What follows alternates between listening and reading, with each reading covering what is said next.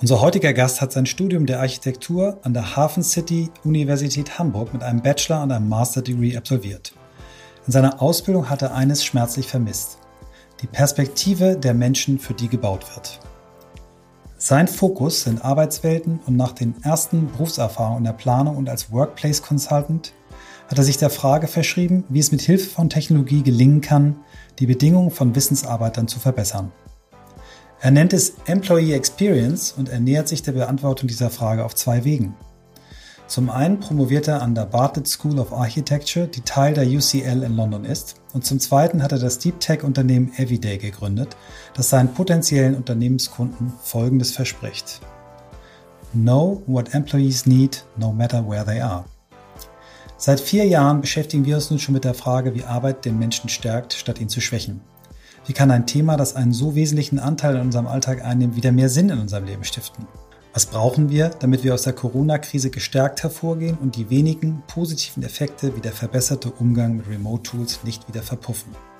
Wie können wir die Bedingungen, unter denen Menschen heute arbeiten, deutlich verbessern und welche Rolle kann Technologie dabei spielen?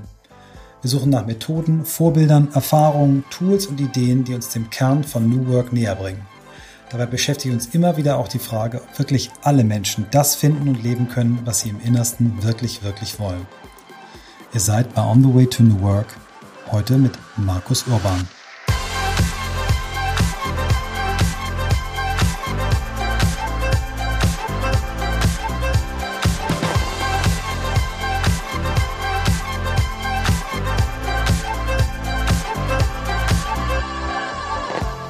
Herzlichen Markus. Dank, Michael.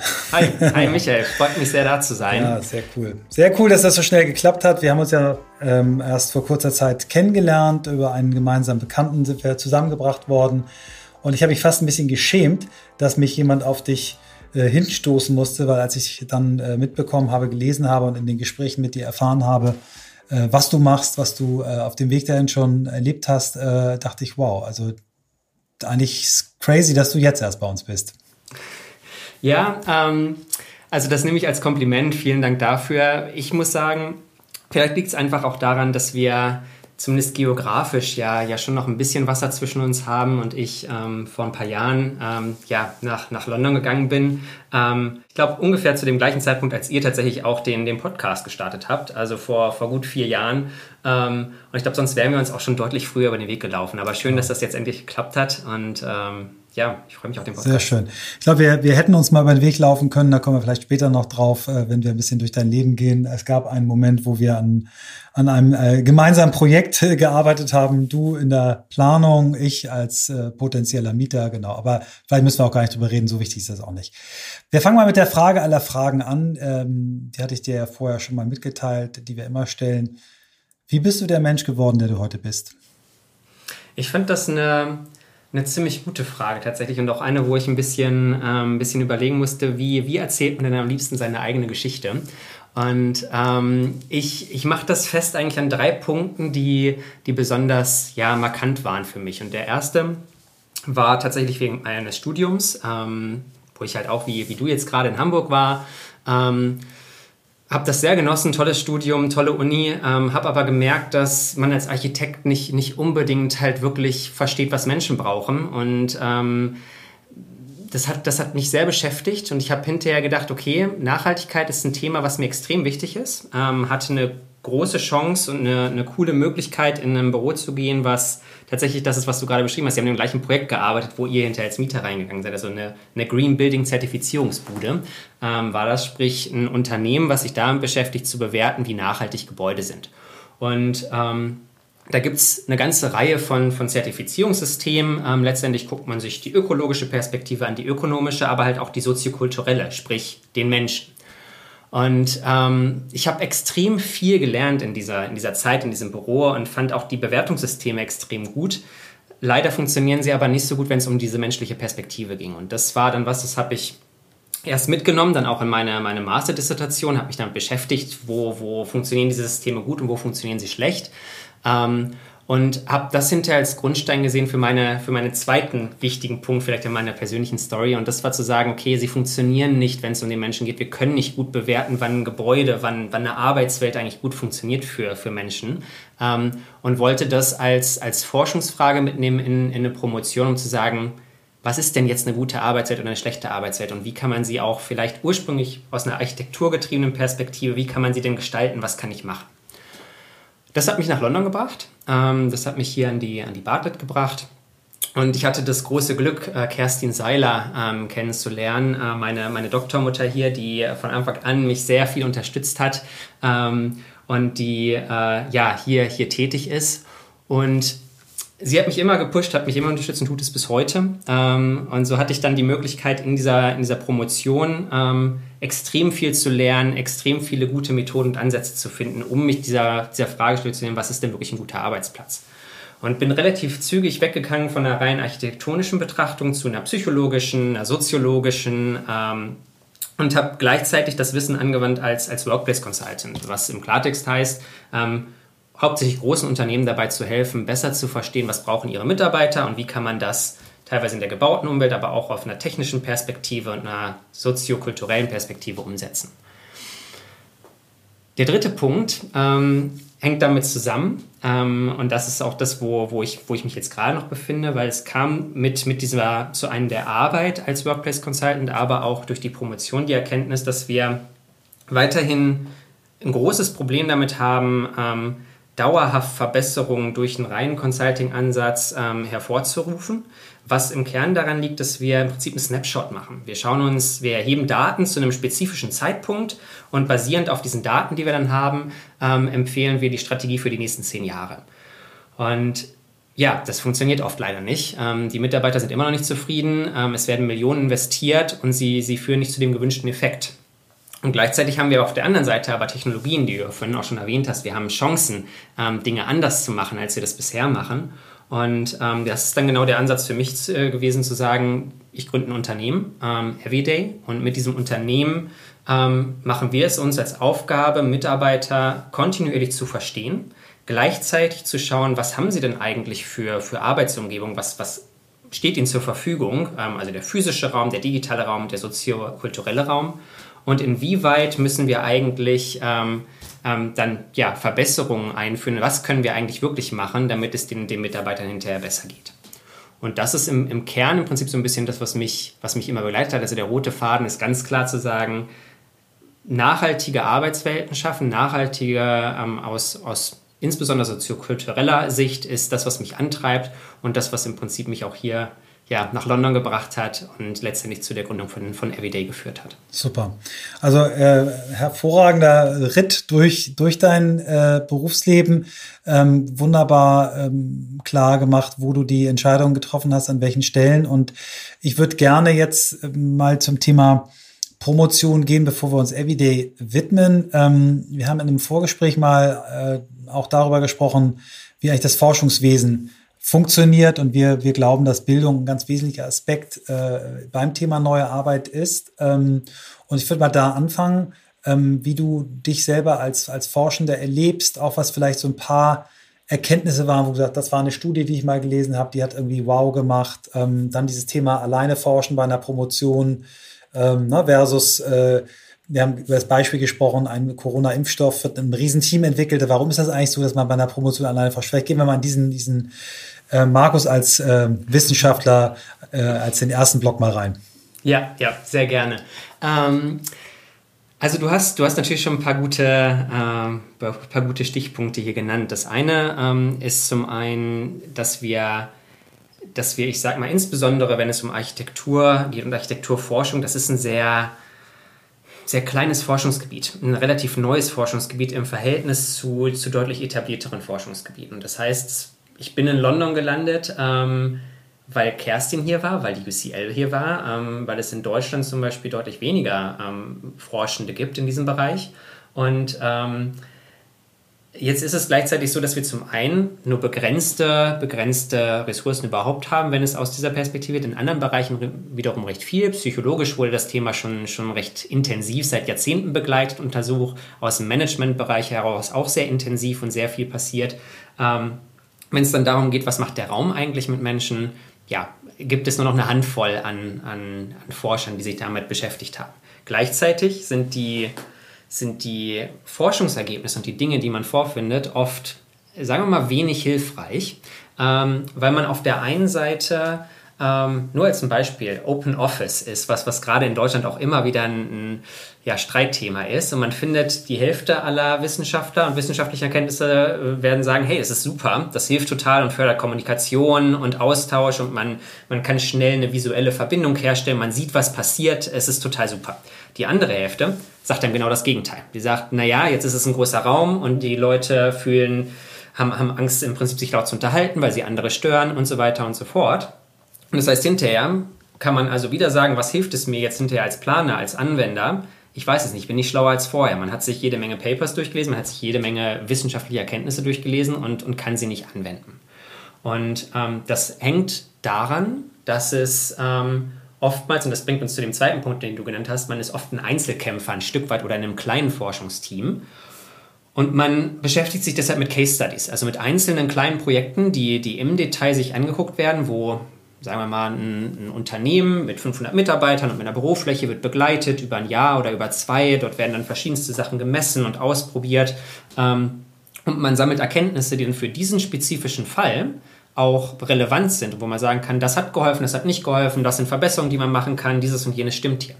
Es lässt sich aber leider überhaupt nicht replizieren und anwenden auf, auf den nächsten Fall, weil das nächste Unternehmen schon wieder so anders ist, ähm, dass man zwar einen Erkenntnisgewinn hat für eine Organisation, aber sie nicht weitertragen kann. Mhm. mhm.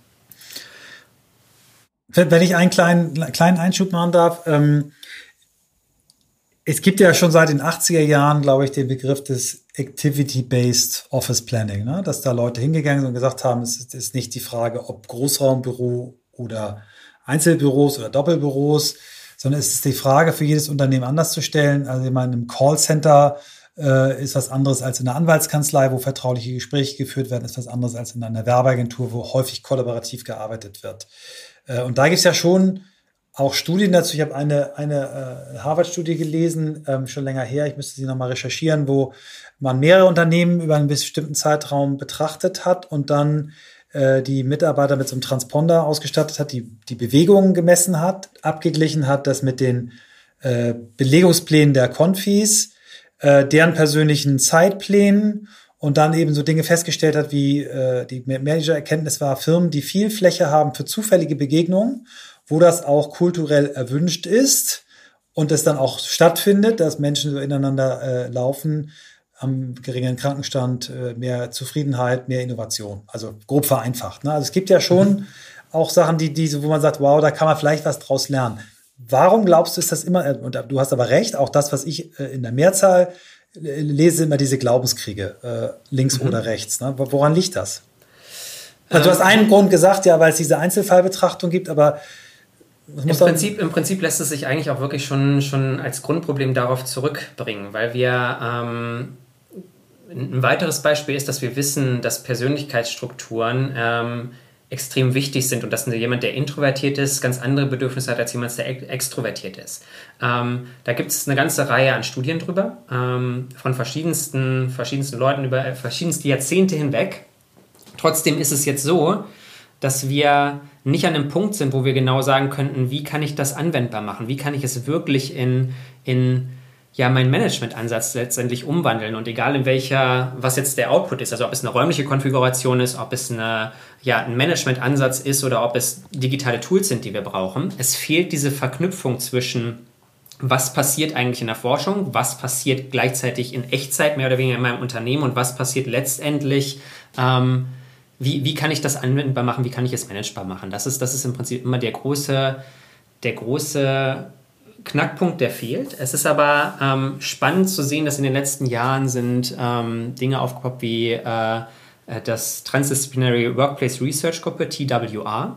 Ähm, das ist eine alle zwei Jahre stattfindende, noch sehr kleine Konferenz, die aber schon klar sagt, wir bringen Leute zusammen aus einem ähm, aus der Psychologie, aus der, aus der klaren Wirtschaftswissenschaften, aus äh, der Architektur und ähm, es hier jetzt plötzlich was gibt, was deutlich darüber hinausgeht, über, über den Forschungsstand, der seit Jahrzehnten der Fall war. Hier ist dann wiederum aber oft eine Einschränkung, dass man sehr stark Dinge zusammentun möchte, aber nicht zwangsläufig die Mittel hat, es zu tun. Ähm, weil große Projekte, wo man viele Leute an den Tisch bringt, wo man viele Sachen gleichzeitig ausprobiert, wo man, wo man probiert, die, ja, die, die Synergien im Prinzip aufzuzeigen, ähm, die kosten Geld. Und ähm, das ist nicht immer da. Alles klar. Vielen, vielen Dank. Dann verabschieden wir uns jetzt mal von deiner Promotion. Wenn du noch vielleicht einmal den, äh, den Working Title oder Arbeitstitel oder der, die gerade läuft, äh, nennst, dass ich schon der eine oder andere Zuhörer das aufschreiben kann und dann, wenn es fertig ist, äh, auch bestellen kann. Wie, wie, ist der genaue Titel? Der Titel ist äh, Employee Experience Design. Ähm, also es geht darum, wie wir ja, im Prinzip gute Erfahrungen für Mitarbeiter schaffen können und die letztendlich auch designen können. Super, wunderbar. Und damit haben wir die direkte Überleitung äh, zu dem, was Everyday ist, ein Deep Tech Startup. Und vielleicht erzählst du mal ein bisschen was zur Gründergeschichte, zum Team, zu eurem Ansatz und zu euren ersten äh, ja, Erf Erfahrungen und auch schon Erfolgen, die ihr habt. Ja, ähm, also Everyday ist jetzt knapp anderthalb Jahre alt. Ähm, die, die Grundidee ist deutlich älter und ist halt sehr, ja, sehr, sehr verknüpft mit der Geschichte, die ich hier auch schon erzählt habe, mit meiner persönlichen Geschichte. Und sie kam halt einfach, tatsächlich ist diese Gründung von Everyday passiert aus dem Gedanken heraus, wir müssen gesellschaftlich auch ein Stück weiterkommen. Wir müssen einfach Tools haben, die uns ermöglichen, diese, diese Synergien besser darzustellen. Wir müssen in der Lage sein, einfach in Echtzeit letztendlich zu verstehen, wie geht es meinen, wie geht es Mitarbeitern und was kann ich eigentlich genau tun als Unternehmer, ähm, damit es ihnen nachhaltig gut geht.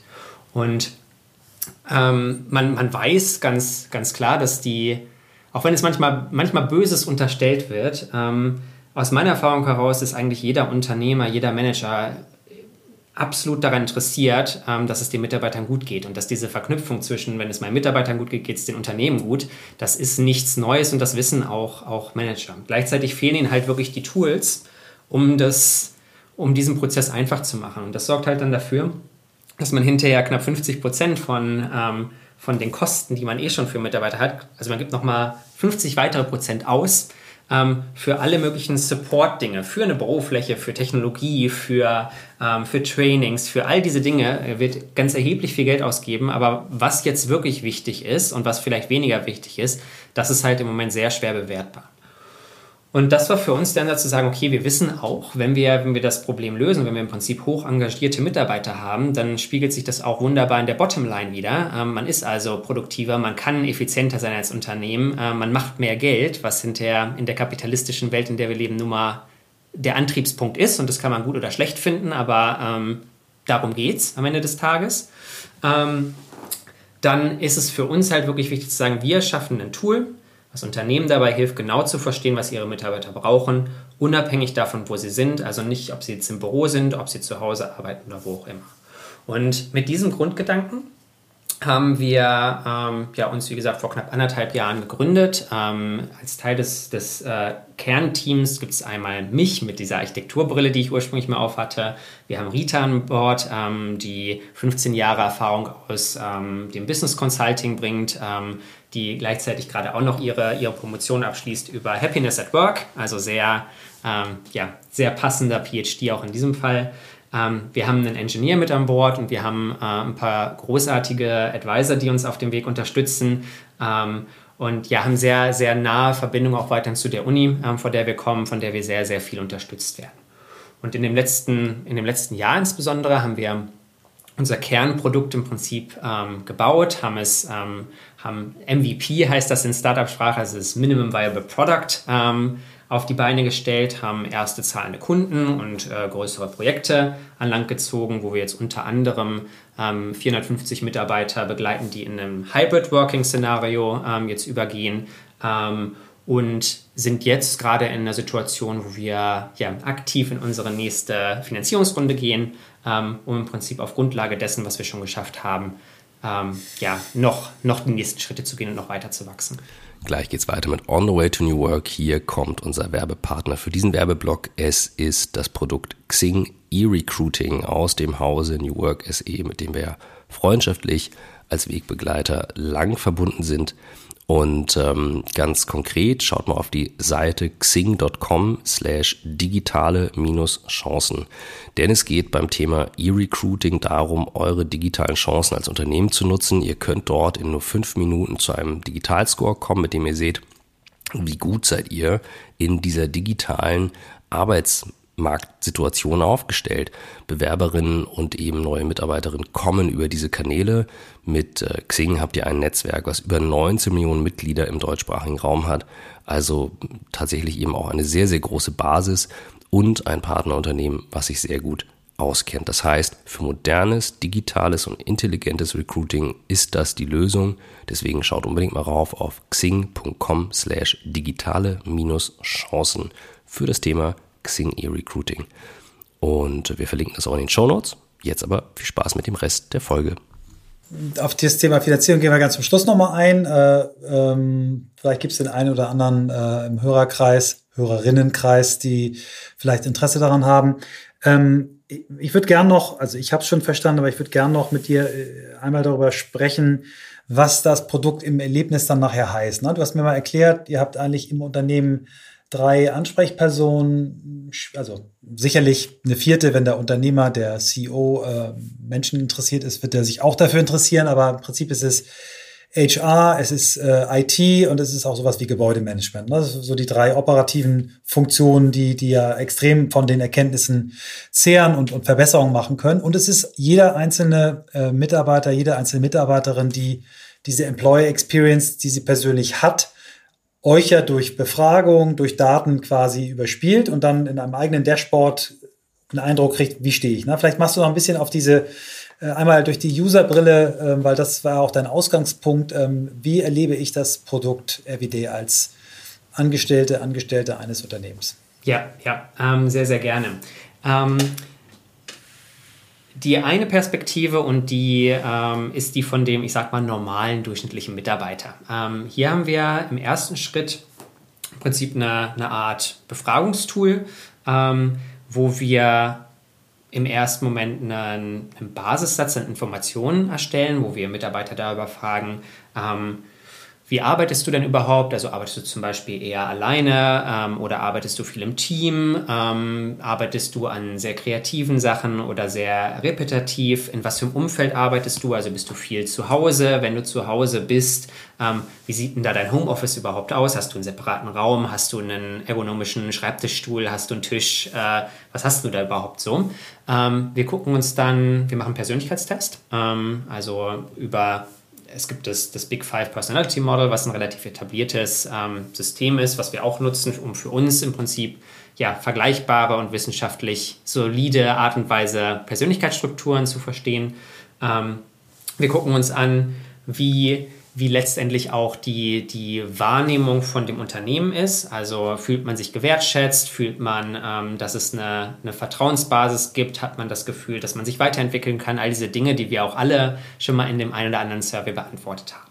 Ähm, Problem mit Surveys oder mit Befragungen ist ja am Ende, dass niemand mag sie. Ähm, und das liegt nicht daran, weil wir keine Lust haben, jemandem mitzuteilen, was wir eigentlich denken, sondern das liegt eigentlich daran, dass wir nie zurückhören ähm, von, von demjenigen, dem wir jetzt unsere Meinung mitgeteilt haben. Das große Ein, Problem von Mitarbeiterzufriedenheitsbefragungen, die zu 90 Prozent ja im Sande verlaufen, oder? Genau, genau. Ich glaube, es sind ja. 93 Prozent sind tatsächlich, ähm, ja, sind 93 Prozent aller Befragungen, die wir in unserem Leben so machen, hören wir nie irgendwas von zurück.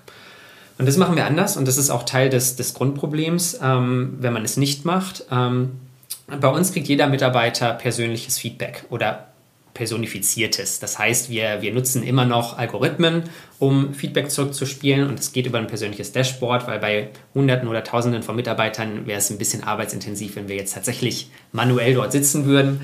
Ähm, aber letztendlich geht es darum, im nächsten Schritt, nachdem wir Daten gesammelt haben, ähm, auch klar zurückzugeben an den Mitarbeiter, hier sind Tipps und Tricks, wie du dich selber verbessern kannst und was du eigentlich machen kannst. Wir kommen dann zurück zum Mitarbeiter, einmal im Monat im Regelfall. Es kommt immer so ein bisschen darauf an, was es für eine Organisation ist, aber im Regelfall einmal monatlich, um im Prinzip kurz zu checken, wie geht es dir eigentlich? Wie ist dein, unsere zwei Hauptmetrics, nachdem wir bewerten, wie, wie erfolgreich letztendlich die Maßnahmen sind, die auch ein Unternehmen einleitet, sind Wohlbefinden und Produktivität. Und ähm, diese zwei Hauptkriterien ähm, ja, messen wir kontinuierlich schauen uns an, was für Veränderungen gab es in der Art und Weise, wie Menschen arbeiten oder vielleicht in ihrem Umfeld ähm, innerhalb von dem letzten Monat und ähm, stellen durch Algorithmen immer wieder Verbindungen her, um zu checken, woran mhm, liegt es denn mhm. jetzt, dass es Mitarbeitern besser oder schlechter geht, dass sie sich produktiver fühlen oder weniger produktiv.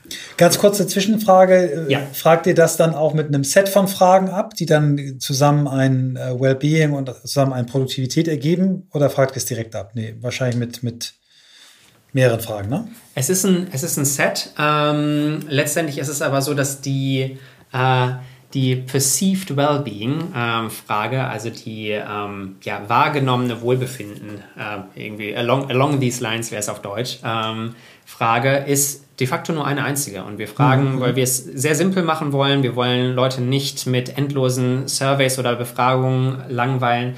Und letztendlich ist die Frage einfach nur, wie, wie ging es dir denn in den letzten Wochen, ähm, mhm. frei übersetzt, ist ein super guter Indikator, um eigentlich schon zu wissen, sagen, sagen die Leute Daumen hoch, Daumen runter. Und wenn man dann fragt, woran lag es denn? Ähm, das macht ihr auch, dann gibt es Freifeld. Das machen wir auch, genau. Mhm. genau beziehungsweise wir haben eine, eine, Auswahloption für Mitarbeiter, sodass sie mhm. einfach klar sagen können, lag Super. es eher an meinem persönlichen Umfeld, lag es vielleicht daran, wie Vielleicht hatte ich sogar Gesundheitsprobleme in dem Monat. Solche Dinge fragen wir ab, um klar zu wissen, ist es überhaupt adressierbar zum Beispiel durch ein Unternehmen oder ist es was, was auf eine persönliche Schiene fällt? Wenn das der Fall ist, kann man immer noch auch als Unternehmen Dinge tun, aber sie sind halt anders, als wenn man sagt, eigentlich geht es mir super, aber mein Job ist irgendwie nicht so richtig toll. Mhm. Ähm, das sind andere Dinge. Also das finden wir raus. Und wir gehen dann zurück zu den Managern, die du vorher geschrieben hast, auch in Form von, von kontinuierlichem Feedback ähm, über, über ein Dashboard, wo wir klare Empfehlungen aussprechen für HR. Ähm, also für die, für die Human Resources Abteilung, für IT aus einer technologischen Perspektive und für FM, Facility Management oder Corporate Real Estate, den, den, den Raumleuten, ähm, um ihm quasi zu sagen, was könnt ihr eigentlich machen. Und diese Empfehlungen sind zum einen unternehmensweit, ähm, was auch schon gut ist und schön, aber was uns extrem wichtig ist, wir, wir machen was, was wir nennen Groups Most in Need. Also die, wir identifizieren die Gruppen, die Hilfe am meisten nötig haben. Mhm. Ähm, weil das ist was, was sehr, sehr häufig leider nicht vernünftig gemacht wird und man adressiert nur einen Durchschnitt und niemand ist durchschnittlich. Mhm. Ähm, und diese Gruppen, denen es dann schlechter geht, ähm, zum Beispiel über ihr wahrgenommenes Wohlbefinden oder ihre Produktivität, auch für die haben wir explizite Empfehlungen, ähm, sodass das Management weiß, was können wir hier eigentlich am besten machen, mhm. was wird den größten Einfluss haben. Also das heißt, äh, jetzt mal um ein Beispiel zu suchen, möglichst krass, wenn ihr ein äh, Diversitäts- oder Inklusionsproblem äh, äh habt in der Firma, mhm. die ihr untersucht, kommt das da raus? Ne? Ja, ja, das kommt da raus. Ähm, ein Beispiel könnte aber auch sein, wir, wir stellen fest, dass ähm, 30- bis 40-jährige Männer sind 20 Prozent oder fühlen sich 20 Prozent weniger produktiv ähm, als der Durchschnitt im Unternehmen. Ähm, und wir können sagen, woran, woran mag das liegen und wir können auch sagen, was kann man eigentlich machen, ähm, basierend auf den. Ist es, ist es zum Beispiel, vielleicht ist es ein Thema, dass ähm, diese 30- bis 40-jährigen ähm, Männer viel zu Hause arbeiten, alle aber auch einen sehr kommunikativen äh, Job haben und gleichzeitig dort im Prinzip keine Chance haben, weil sie nicht die digitalen Mittel haben, weil sie nicht den physischen Raum haben durch, durch Covid gerade, um quasi vernünftig zu kommunizieren, ihrer Tätigkeit nachzukommen. Mhm, mhm. Nutzt ihr außer den äh, abgefragten Datenpunkten auch andere Daten noch, also Daten, die ihr aus Geräten auslest oder Bewegungen oder was, was, was kann ich mir noch vorstellen, was ihr ja. für Daten nutzt? Ähm, ja, tun wir. Ähm, in der Tat ist das der wichtige Teil, um zu sagen, wir verstehen einmal den Menschen ähm, und wir können auch nur basierend auf diesen Daten schon eine ganze Reihe Empfehlungen aussprechen. Ähm, idealerweise ähm, arbeiten wir mit Kunden zusammen, die uns Echtzeitdaten zur Verfügung stellen können. Das liegt immer so ein bisschen daran, was dann auch das Unternehmen hat. Ein Beispiel dafür ist, dass wir ähm, Deskbooking, also Daten, die sich im Prinzip auf spezifische Arbeitsplätze beziehen und die gebucht werden können beim Buchungssystem, ähm, ziehen wir mit ein, sodass wir sehen können, wie häufig sind Leute denn eigentlich im Büro, welche Plätze bevorzugen sie. Und wir haben etwas, das nennen wir Spatial Qualities Model. Das kommt wiederum aus, aus, meinem, aus meiner eigenen Forschung, was uns ermöglicht, den, den Raum, also einen Büroraum, im Prinzip auch zu quantifizieren. Also was sind die spezifischen, ähm, für jeden Punkt in dieser, in dieser Bürofläche, ähm, können wir sagen, was sind eigentlich Tätigkeiten, die man hier besonders gut ausüben kann. Ähm, zum Beispiel ähm, ist es eher was, was ein was geeigneter Raum ist, um Leute zu treffen, um kollaborativ zu arbeiten, oder ist es eher ein Raum, der gut ist, wenn man dort alleine ähm, sich fokussiert zurückziehen möchte. Und wir können das matchen mit den Persönlichkeitsstrukturen und mit den Arbeitsweisen von den Mitarbeitern, um zu sagen, inwieweit gibt es eigentlich die richtigen Flächen für die Mitarbeiter, die ich habe und für die Arbeitsweise, die sie haben. Und wenn wir noch einen Schritt weiter gehen, dann ähm, ziehen wir äh, Daten mit ein, die einmal über Sensoren kommen, also Bürosensoren, Office Sensors. Ähm, Sag mal ein Beispiel dafür, wo gibt es solche Sensoren schon heute? Ähm, also es gibt eine, eine ganze Reihe an Unternehmen, die, die genau, die halt in ihren Büroflächen diese Sensoren verbaut haben. Was sie im Regelfall tun, ist, ähm, sie messen Komfortkriterien. Als Komfortkriterien bezeichnet man Luftqualität, ähm, Lichtverfügbarkeit, ähm, die Geräusch Wahrnehmung, weil sowohl zu leise als auch zu laut ist beides nicht gut. Ähm, und das ist im Prinzip ganz gut, um zu sagen, haben wir diese Baseline erfüllt, also erreichen wir im Prinzip das Minimum an Qualität, was wir brauchen, damit der, der Arbeitsplatz aus dieser Art und Weise gut ist. Und was sie normalerweise auch tun, diese Sensoren, ist, sie messen, ähm, ob, ein, ob ein gewisser Raum benutzt ist oder nicht. Also ist er, ähm, was wiederum ermöglicht zu sagen, wie wir haben jetzt hier Flächen, inwieweit sind sie eigentlich ausgelastet oder nicht. Und wenn wir das wiederum dann vergleichen mit dem Special Qualities Model und mit den Arbeitsweisen von den Mitarbeitern, sind wir halt in einer extrem guten Situation, um eigentlich zu sagen, die Flächen erfüllen das, was sie sollen, oder sie sind einfach letztendlich nicht, sie spiegeln nicht den Bedarf der, der Mitarbeiter und Mitarbeiterinnen wider. Mhm. Zwei weitere, und dann ähm, ja, bin ich auch durch mit den, mit den Echtzeitdaten. Ähm, Zwei weitere ähm, Data Streams kommen im Prinzip aus dem sozialen Raum. Wenn es um den sozialen Raum geht, möchten wir im nächsten Schritt ähm, was mit einbeziehen. Das nennt sich ähm, ONA, Organizational Network Analysis. Ähm, was das macht, ist im Prinzip, ähm, man schaut sich Kommunikationsflows in, digitalen, in der digitalen Welt an. Beispiel dafür ist, mit wem schreibe ich eigentlich wie viele E-Mails, ähm, wie nutze ich mein Slack, mein Teams, mein Zoom sogar, weil all das hinterlässt im Prinzip ja Fußspuren, digitale Fußspuren und die wiederum können durch solche, solche ähm, durch gewisse Software ausgelesen werden, die dann wiederum sagt, mit welchen Mitarbeitern, mit welchen Kollegen arbeite ich eigentlich wie viel zusammen, ähm, was wiederum für uns spannend ist, um zu sagen, okay, haben diese Gruppen denn eigentlich auch die richtigen Arbeitsumfelder, um bestmöglich zu arbeiten? Und die letzte Komponente ist, wir gucken uns auch da ähm, im nächsten Schritt in Echtzeit die, die Nutzung von Software und Hardware an, um zu sagen, hat man, ist ja schön, dass wir Tausende von, von Euros in tolle Laptops und tolle Software investiert haben, aber ist das wirklich das, was die Mitarbeiter brauchen? Und anstelle sie immer nur zu fragen, geht es halt wirklich auch darum zu sehen, inwieweit nutzen sie denn das, was sie haben, inwieweit ist es denn ja, erfüllt ist die Bedürfnisse. Mhm. Da schließen sich für mich zwei ganz, also vielen, vielen Dank, also super plakativ und ich werde schon, ich merke schon, wie ich immer neugieriger werde, das Produkt mal in, in Use zu erleben.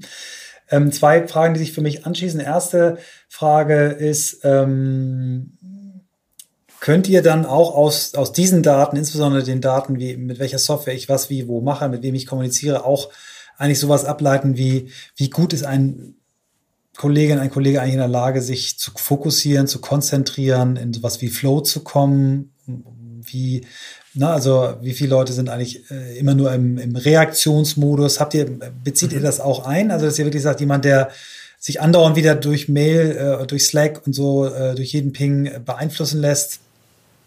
Und das ja, dann wieder also die, die Hoffnung ist tatsächlich genau das zu, zu machen. Das ist die Zielsetzung.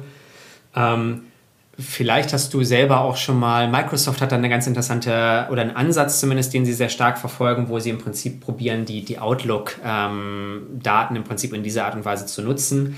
Ähm, ich weiß nicht, wie gut oder schlecht, wenn du das schon mal gesehen hast, ähm, das bei dir funktioniert, bei mir funktioniert es gar nicht mhm. ähm, bisher. Ähm, ich finde das sehr, ich finde die Zielsetzung ist genau richtig und die Zielsetzung ja. ist sehr spannend. Ähm, man hat dort beispielsweise aber Probleme nur, nur als ein, als ein ja, Fun Fact am Rande. Ähm, ich kriege beispielsweise regelmäßig gesagt, ich brauche mehr Zeit für mich selber, ähm, um mich zu konzentrieren. Das ist auch im Kern nicht ganz falsch. Ähm, wie sie aber, wie Microsoft darauf aber kommt, ist, ähm, dass sie sehen, dass mein Kalender voll ist. Was ich aber mache, ist, ich blocke mir in meinem Kalender explizit Blocks, wo ich schreibe Selbstarbeit oder Zeit für mich ähm, die wiederum aber ausgelesen werden durch das System als, oh, da hat er ein Meeting, da macht er irgendwas. Mhm. Das heißt, ähm, das muss noch ein bisschen, das, da, da sind muss, die auch noch, haben die erst den MVP. Genau, da, da muss man noch lernen. Und was es aber mhm. aufzeigt, ist, wenn selbst ähm, die Großen, wie jemand wie, wie Microsoft, die Milliarden ähm, haben, wenn sie noch daran scheitern, im Prinzip sowas zu lösen, ähm, zeigt es, wie kompliziert bestimmte Dinge sind. Wir wollen dahin, ähm, wir wollen genau diese Erkenntnisse generieren. ich glaube, gesamtgesellschaftlich gehen wir in genau die Richtung und ich finde es super, Aber da, da wird noch ein bisschen, bisschen Zeit vergehen, bis wir genau da sind, dass die Analytics und die Predictions ähm, genau so gut sind, dass wir das auch hinterher genauso hinbekommen. Mhm, mhm. Das heißt, äh, das ist jetzt dann doch noch die äh, anderthalbte Frage. Irgendwann ist, ist ein, ein, ein Zielbild, dass äh, Everyday für die äh, Employer Experience sowas wie ein digitaler Coach ist? Ja, ähm, also wir, wir sehen uns ähm, als einen um es medizinisch zu verpacken, wir sind ein Diagnosetool. Ähm, wir ähm, schauen uns an, wie geht es Mitarbeiter, Mitarbeiterinnen, ununterbrochen, in Echtzeit im Idealfall, schauen uns das an, schauen uns im gleichen Moment an, wie sieht es denn, was haben sie eigentlich, wie sehen die Environments aus und geben in Echtzeit ähm, Empfehlungen sowohl an das Individuum als auch an das Unternehmen zurück ähm, sodass dann die Unternehmen in der Lage sind und auch, aber auch das Individuum im Prinzip sich selber zu verbessern und entsprechend ähm, Dinge zu tun. Und da ähm, kann es dann gut sein, dass ein Unternehmen auch Hilfe bei braucht. Ähm, dass es für uns ein ganz wichtiger Gedanke ist, wir sehen uns nicht als die eierlegende Wollmilchsau, die alles alleine macht, sondern wir sehen uns als, als Teil von einem Netzwerk, ähm, wo wir ähm, ganz klar auch starke Partner haben, Consulting-Partner, ähm, die können aus aus dem Bereich ähm, ja, Management Consulting können, das können aber auch Architekten und Designer sein, die einfach klar sind zu sagen, wir haben, wir haben Problemfelder, die wir aufzeigen ähm, das Unternehmen, wenn sie nicht in der Lage sind, das selber zu lösen, kann im Prinzip sehr einfach von uns direkt Hilfestellung an die Hand bekommen und Experten bekommen, die dabei helfen, die richtige Entscheidung zu treffen. Super. Ähm, und jetzt die zweite Frage, die sich anschaut, eigentlich, äh, es ist ja ein unfassbares Timing, was ihr gerade habt. Äh, durch die Corona-Krise äh, verändert sich ja die, die Office-Welt in einer Dynamik, die wir nicht vorhergesehen haben. Es gibt Leute, die sagen, das, was wir über zehn Jahre versucht haben zu erzeugen, mussten wir auf einmal äh, in, innerhalb von einer Woche.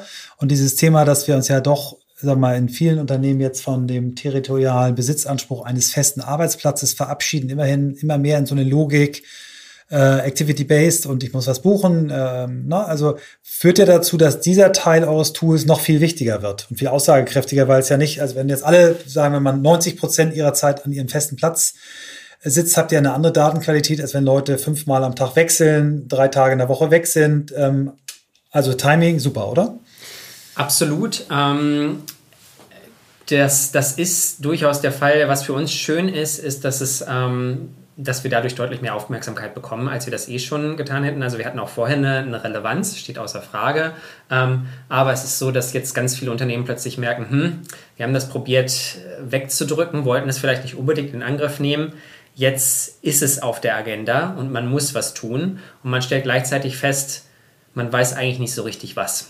Mhm. Und genau da sitzen wir. Wir helfen Unternehmen dabei, die Was soll ich eigentlich tun Frage zu beantworten und ähm, gleichzeitig aber auch klar den Finger heben und sagen, das ist kein Einmalding, ähm, sondern es ist halt, es geht darum, die, das eigene Verständnis dahingehend, die eigene Managementkultur dahingehend auch anzupassen, dass man sagt, wir müssen uns ununterbrochen weiterentwickeln, weil das tun auch unsere Mitarbeiter und das erwarten sie auch von uns. Und mhm. ähm, mhm. ja, ganz, ganz spannend. Ähm, gleichzeitig ist es auch so, dass ähm, die jetzige Phase, ähm, bedingt durch, durch Covid, eigentlich eine noch schwieriger ist als das Jahr, was wir hinter uns haben.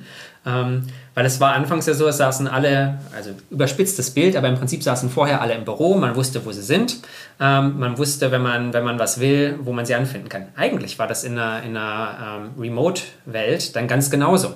Ähm, ja, wir waren nicht mehr im Büro, aber de facto wusste man genau, alle sitzen vor ihrem, vor ihrem Monitor ähm, und wenn ich was will, dann äh, ja, gehe ich halt in Teams, in Zoom, in welches, welches Tool man auch immer benutzt und man hat die Person relativ zügig da in einer hybriden Welt, wie du das auch schon gesagt hast, wo ja vielleicht wechselt man noch vier, fünf Mal am Tag die, die Location, ist es nicht mehr so einfach, weil man weiß plötzlich nicht, man muss, egal wo Mitarbeiter ja jetzt sich eigentlich befinden, muss man ihnen immer das bestmögliche Umfeld zur Verfügung stellen und dann überhaupt zu wissen, wie viel Büro brauche ich denn? Brauche ich überhaupt ein Büro noch irgendwo? Ähm, muss das kleiner, größer, anders sein? Ähm, welche digitalen Tools brauchen wir eigentlich, um das möglich zu machen? Wie müssen wir unsere Mitarbeiter anders trainieren und schulen und unterstützen? All diese Fragen.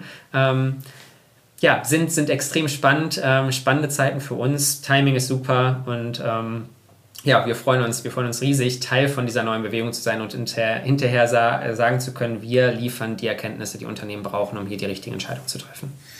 Jetzt äh, wechsle ich mal die Schuhe und äh, jetzt sitzt hier der, der Unternehmer Michael gegenüber, der eine große Werbeagentur mit aufgebaut hat, mit äh, fast 500 Menschen, äh, ein, ein Sport-Startup äh, mit aufgebaut hat, verschiedene andere Investments hat und jetzt sich für seine äh, Beteiligung fragt, äh, wow, ähm, würde ich gerne mal ausprobieren. Was wäre jetzt der, der, der Test, der Use Case? Du sagst, ihr seid noch in der MVP-Phase. Mhm. Nehmt ihr schon weitere Kunden an oder seid, äh, kommt ihr eigentlich gar nicht hinterher? Sollten wir uns noch ein bisschen gedulden? Ähm, wir nehmen weitere Kunden an. Ähm, wir, wir sind da ähm, selektiv, ähm, weil es für uns auch wichtig ist, ähm, dass wir dass wir gerade Partner ähm, suchen, die auch bereit sind, mit uns zu sagen, ja, wir wissen, dass ihr noch recht früh dabei seid, wir sehen das Potenzial, wir haben aber auch Bock, ähm, wir wissen selber, was wir für Probleme haben, wir sehen das Potenzial und wir möchten hier zusammenarbeiten.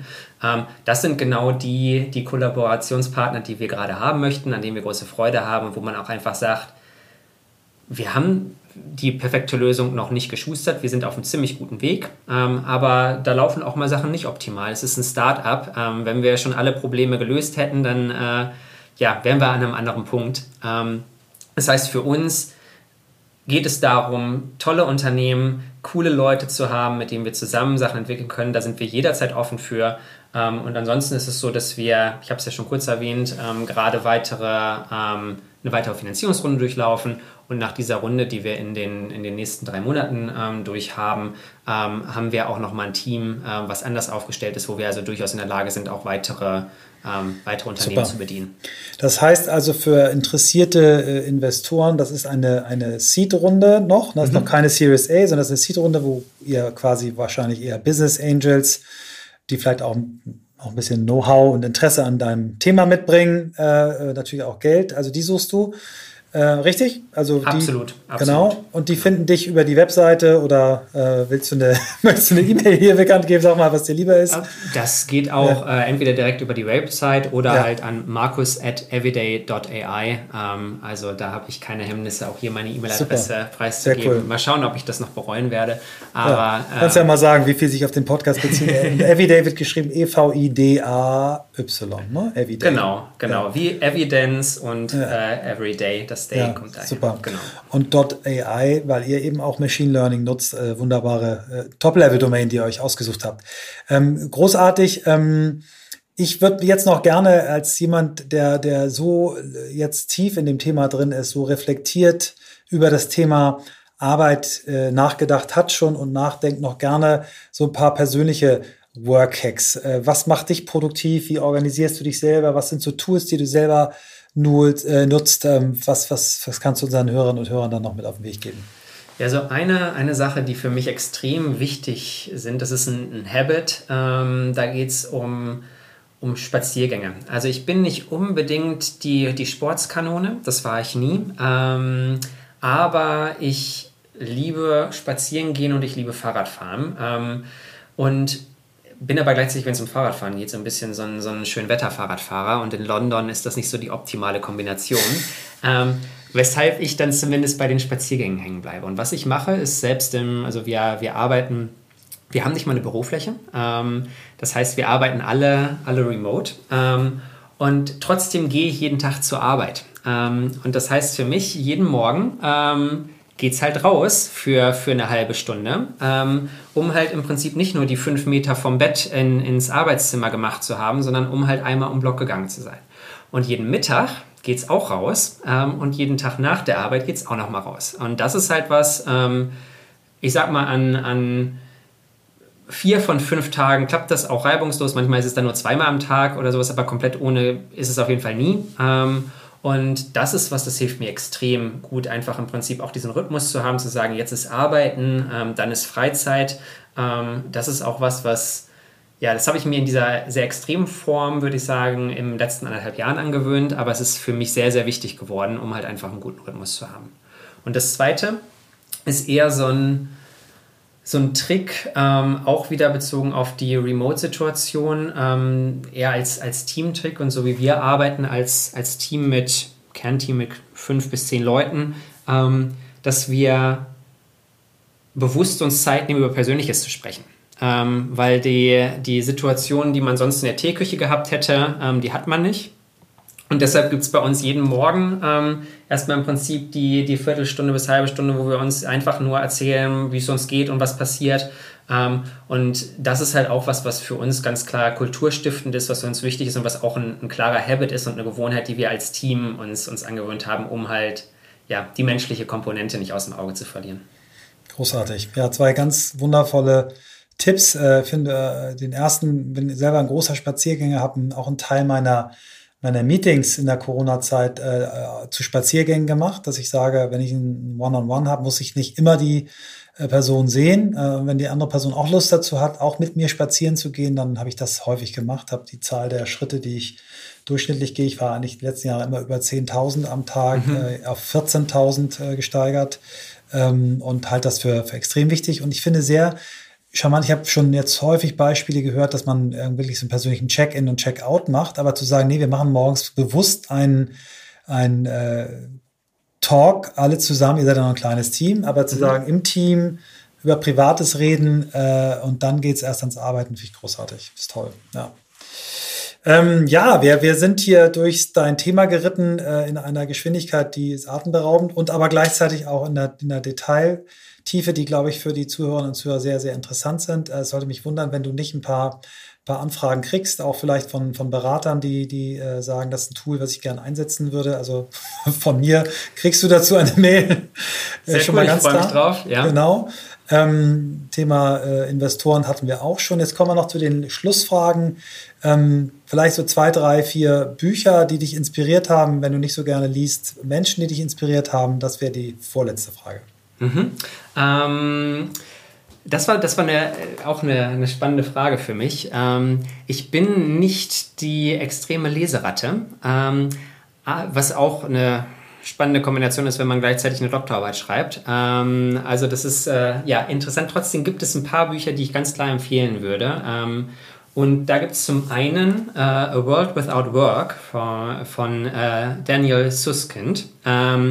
Das ist ein, ein sehr, sehr spannendes Buch, ist auch gerade erst, ich glaube, dieses Jahr rausgekommen, ähm, wo es im Klartext darum geht, was macht denn eigentlich Technologie, was macht Automation äh, mit uns. Ähm, der gute äh, Daniel ist ähm, Economist ähm, an der University of äh, Oxford, äh, an der Oxford University.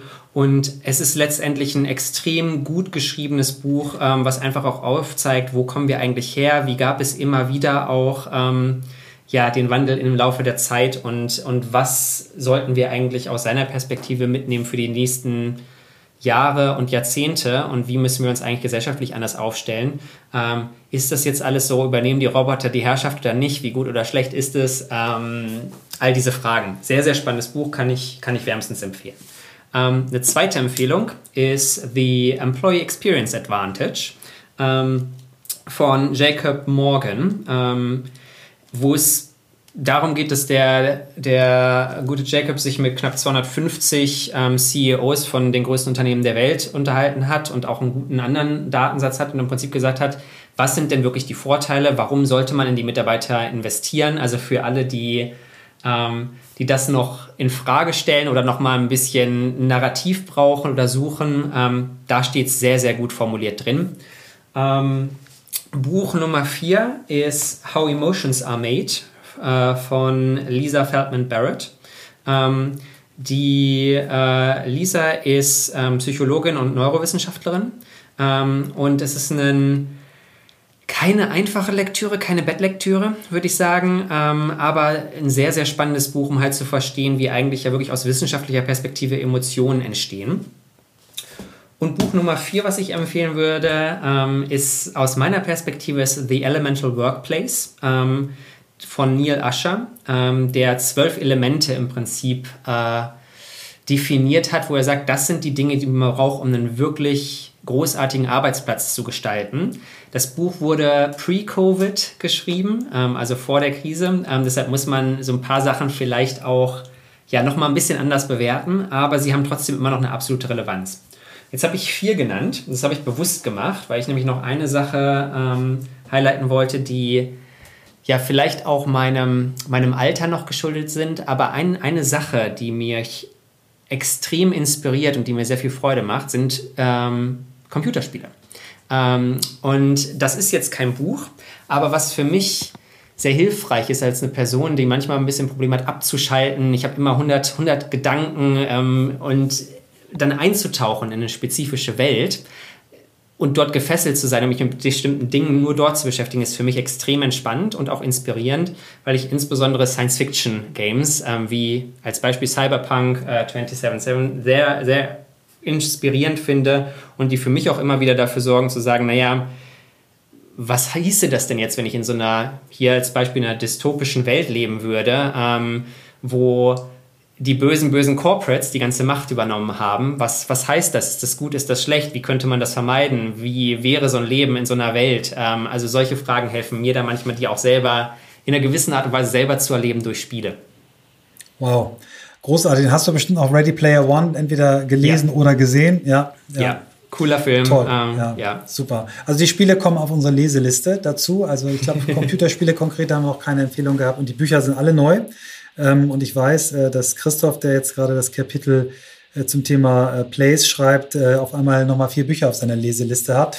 Und wenn er sie nicht liest, werde ich sie lesen und einfordern, dass sie berücksichtigt werden. Ganz toll.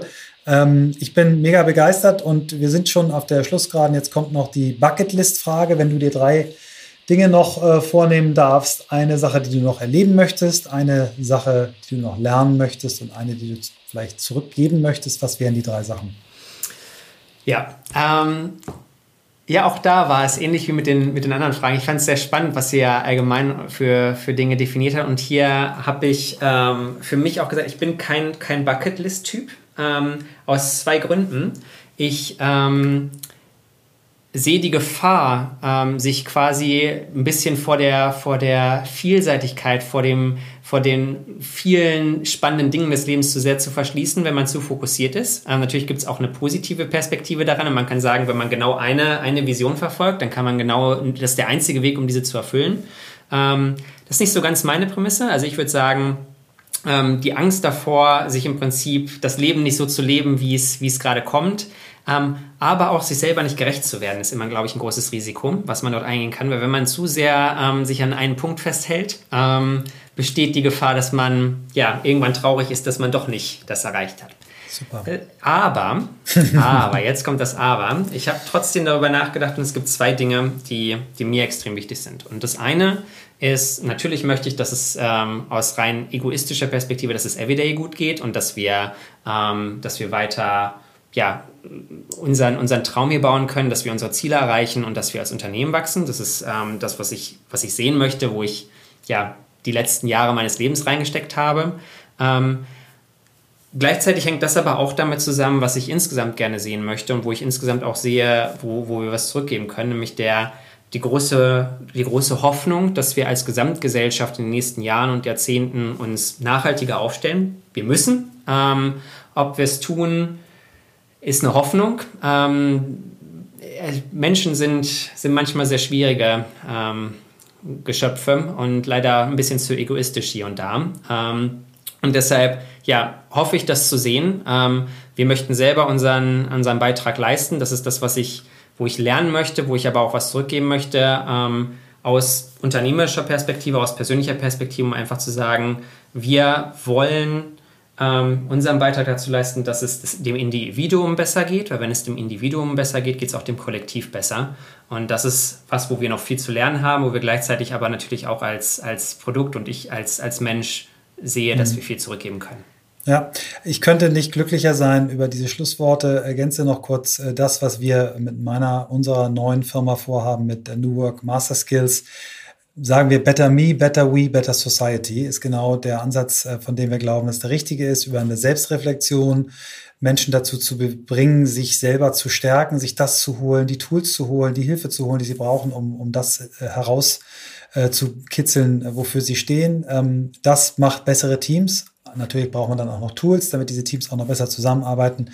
Und bessere Teams sind dann auch besser in der Lage, einen, einen, einen Beitrag zur Gesellschaft zu geben. Also von daher, ich bin happy, du, äh, you made my day und ähm, ich freue mich sehr, wenn wir uns äh, bald mal im, im, physischen Leben kennenlernen und ähm, ja, das Thema äh, Investor bei dir, da denke ich, glaube ich, mal drüber nach. Das freut mich sehr zu hören. Ähm, vielen Dank für, für das coole Gespräch, hat mich sehr gefreut. Ja, erstmal an den lieben Christoph, der heute nicht kann wegen einer zweiten Impfung und ein paar Reaktionen. Ähm, also auch an dich gerichtet. Ich glaube, es ist eine ganz tolle Folge gewesen. Ähm, das Narrativ, was sich durch das Leben von Markus zieht, ist ganz klar, er, er möchte es äh, als Gesellschaft äh, besser machen. Er möchte dazu beitragen, dass die Gesellschaft besser wird. Hat seinen Fokus bei dem Thema Arbeitswelten gefunden und hat sich ähm, vom Architekten oder entwickelt sich gerade vom Architekten zum Deep Tech Unternehmer. Und äh, ich bin immer wieder begeistert, ähm, was auch unsere jungen Gäste teilweise schon für Lebenserfahrung und Weisheiten mitbringen. Also mit 30 Jahren äh, bin ich noch mit der Trommel um den Weihnachtsbaum gelaufen, so kommt es mir manchmal vor. Und es äh, ist ein großes Privileg, so junge, äh, motivierte, gestaltungswillige und fähige Menschen hier im Podcast zu Gast zu haben. Und für mich ist das ein, ein, Indiz dafür, an dem richtigen Thema auch zu sein, weil wir hier so viele tolle Menschen treffen, die sich mit dem Thema beschäftigen. Und äh, ja, wenn wir alle gemeinsam mit der Bemühung um neues Arbeiten auch einen Beitrag zur Gesellschaft äh, geben können, dann wäre das ganz, ganz toll.